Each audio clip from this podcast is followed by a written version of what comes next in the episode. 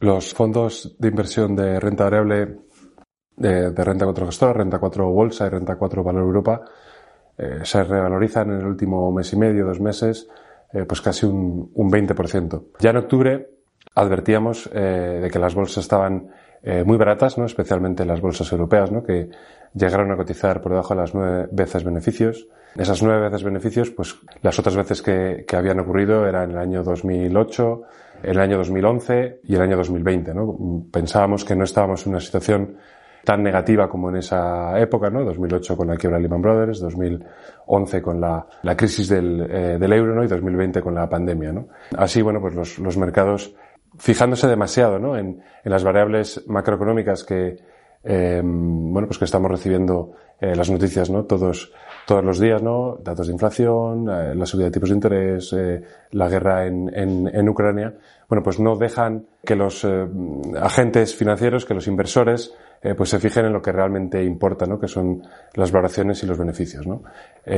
también así, a nivel sectorial, pues llama la atención ¿no? que, que sectores como el, financiero o el sector energético ¿no? son los sectores que eh, más revalorizaciones tienen en lo que damos de año, motivados a su vez ¿no? por, eh, por esos datos macroeconómicos, ¿no? Eh, la guerra que ha hecho que suba mucho el precio de las materias primas, eh, la inflación ha hecho que suban los tipos de interés. ¿no? Nosotros en Renta 4 Bolsa y en Renta 4 Europa, bueno, seguimos invirtiendo ¿no? en lo que consideramos que son las, las mejores compañías en sus regiones, ¿no? en Renta 4 Bolsa en España y Renta 4 para Europa en, en Europa. Hemos recortado mucho las, la corrección que llevamos a finales del segundo trimestre o principios del, tercer trimestre y la verdad es que, bueno, pues siguen a valoraciones, como digo, eh, muy atractivas eh, para comenzar el, el 2023 eh, pues con más potencial del que teníamos. ¿no? Recordemos que los beneficios de las compañías que componen los fondos eh, en 2022 van a crecer ampliamente por encima del 10-15%.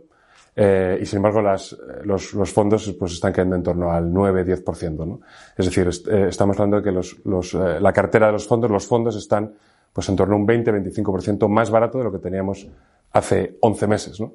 Es cierto que vamos a seguir pues, con ese ruido mediático, 2023 con miedos de recesión, eh, qué es lo que pasa con la inflación, que si los tipos de interés eh, hemos visto los, eh, los máximos ¿no? en cuanto a tipos de interés, pero insistimos en eh, que el potencial y las oportunidades que está dejando esta distorsión de los mercados ¿no? por culpa de, pues de, de, de, estos datos macroeconómicos nos está dejando muy buenas oportunidades que nosotros con el, el posicionamiento que tenemos en las compañías, como digo, de, de, más calidad, con mucha compañía de consumo, con mucha compañía de tecnología, de salud, industrial, ¿no? Que no están siendo premiadas durante este 2022. Como digo, mercado demasiado obsesionado ¿no? con inflación, con tipos de interés, con precios de las materias primas y deja eh, muchas oportunidades ¿no? en otros sectores, en otras compañías de mucha calidad que además están haciendo muy bien sus deberes, siguen creciendo eh, y que creemos que nos darán eh, más, más alegrías más, más pronto que tarde.